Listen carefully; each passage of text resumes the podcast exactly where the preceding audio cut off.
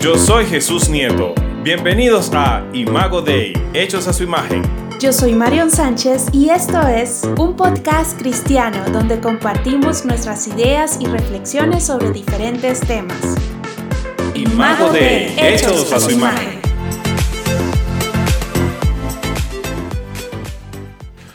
Hola, bienvenidos a nuestro episodio número 2 y el tema de hoy se titula Un llamado costoso. Y para comenzar vamos a leer eh, una pequeña historia que se encuentra en el Evangelio de Lucas capítulo 9 versículos 57 al 62 que nos relata un momento en el que tres personas querían seguir a Jesús. Veamos lo que sucedió.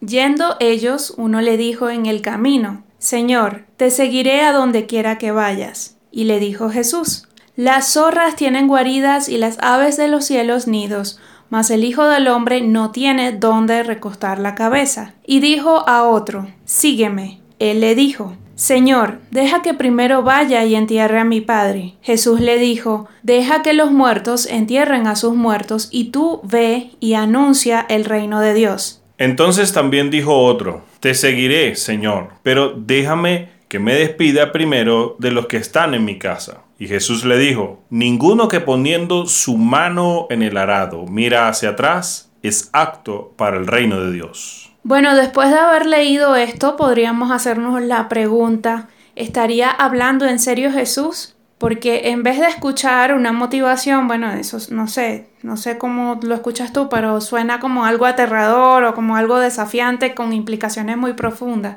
Bueno, mm, la verdad es que en muchos lugares del mundo las personas toman en serio las palabras de Jesús. Hay gente y hay personas que abandonan sus familias y hasta sus profesiones. Y muchas veces, y a veces, tienen que hacerlo cuando les amenazan por la persecución y el maltrato. Bueno, en esta historia vemos a tres hombres que se acercaron a Jesús dispuestos a seguirle y podía haber sido este el sueño de cualquier evangelista o de un misionero que te diga, mira, yo quiero seguirte, quiero, quiero hacer todo lo que tú me digas, pero lo sorprendente es que pareciera que más bien quiere Jesús con su mensaje de convencerlos de que no lo sigan. Sí, por lo menos fíjate, el primer hombre eh, le dijo que en el camino que le aguardaba, que le esperaba, no iba a tener casa, porque a los seguidores de Jesús no se les garantizaba que estarían cubiertas ni siquiera la necesidad básica de un albergue. Fíjate, el segundo hombre, Jesús le dice que hay una prioridad todavía más alta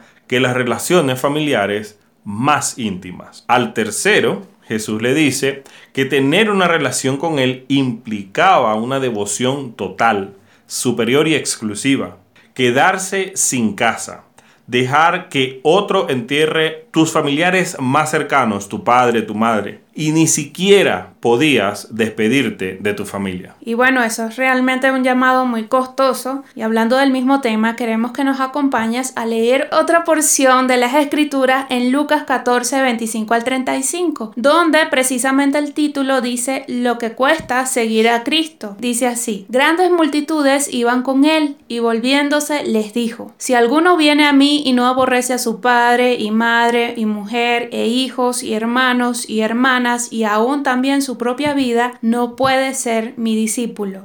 Y el que no lleva su cruz y viene en pos de mí no puede ser mi discípulo. Porque ¿quién de vosotros queriendo edificar una torre no se sienta primero y calcula los gastos a ver si tiene lo que necesita para acabarla? No sea que después que haya puesto el cimiento y no pueda acabarla, todos los que lo vean comiencen a hacer burla de él, diciendo, este hombre comenzó a edificar y no pudo acabar. ¿O qué rey, al marchar a la guerra contra otro rey, no se sienta primero y considera si puede hacer frente con 10.000 al que viene contra él con 20.000?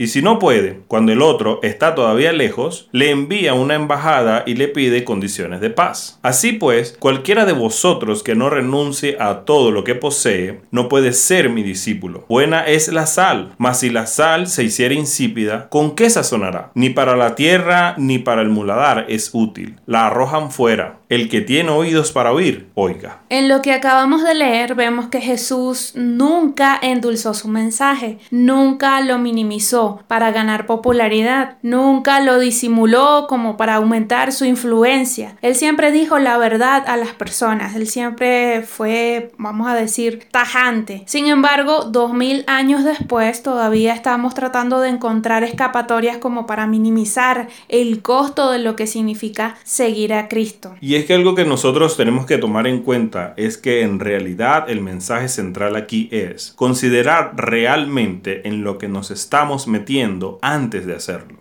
Seguir a Jesús no es un extra. Definitivamente no es un asunto en el que nosotros nos metemos como hacer ejercicios, trotar por la mañana, aquellos que utilizan algún tipo de actividad adicional en la vida para completarse, tal vez la lectura, tal vez la escritura, eh, ver televisión. Es decir, no podemos considerar nuestra entrada a la vida cristiana como un asunto adicional o como un hobby. Definitivamente nosotros tenemos que ver que cuando somos llamados por Cristo, Él es la única cosa, Él es lo primero, Él es lo principal y sobre ese fundamento está nuestra vida. En una ocasión Jesús dijo, si alguno quiere venir en pos de mí, niéguese a sí mismo, tome su cruz cada día y sígame. Eso lo encontramos en Mateo 9:23. Este versículo eleva a un nivel superior el considerar el precio. De hecho, para el público original de Jesús, la enseñanza debe haber sido todavía más escandalosa. Cuando lo leemos hoy perdemos parte del impacto, pero para los oyentes originales la crucifixión sigue siendo la manera más brutal de ejecución que jamás se haya ideado. Y Jesús estaba llamando a sus seguidores a tomar un instrumento de tortura para seguirle. Y bueno, me imagino esa escena eh, de que si alguien cargaba una cruz por el pueblo, nadie se preguntaba hacia dónde iba, porque era obvio lo que iba a suceder. No le quedaba esperanzas a esa persona, no había ya sueños ni aspiraciones, tampoco había esperanza de, de escape porque ya de alguna manera su destino ya estaba sellado. Y precisamente fue a eso lo que Jesús Jesús comparó la vida cristiana. Primero que nada, es un llamado a morir. Por eso la vida cristiana no es algo que nosotros tomamos ligeramente, ni tampoco es una actividad adicional a nuestra vida. Precisamente la vida cristiana se trata de que nosotros, al entrar en el camino de Cristo, todas las demás cosas pasan a ser adicionales. Una profesión, una carrera, un empleo, eh, cualquier otra cosa solamente va a servirnos a nosotros para completar la misión que Él tiene nosotros. También eh, queremos que puedas entonces reflexionar en estas preguntas. ¿A qué parte de la vida todavía te estás aferrando? ¿Hay algo de lo cual dices que no podrías vivir sin ello? Si tomaras en serio este llamado costoso, es decir, el llamado a morir, ¿de qué maneras prácticas cambiarías tu vida? Cargar esa cruz tiene un carácter definitivo. Se trata de renunciar a cualquier derecho sobre tu vida. Eso es lo que realmente significa llamar a Jesús Señor. Significa también que Él es tu maestro y tu rey, que Él tiene señorío supremo sobre ti y que ese señorío va más allá de tus deseos, de tus supuestas necesidades, lo que tú crees que es importante para ti, va por encima de tus sueños. Entonces, ¿qué crees? ¿Realmente has calculado el precio de seguir a Jesús?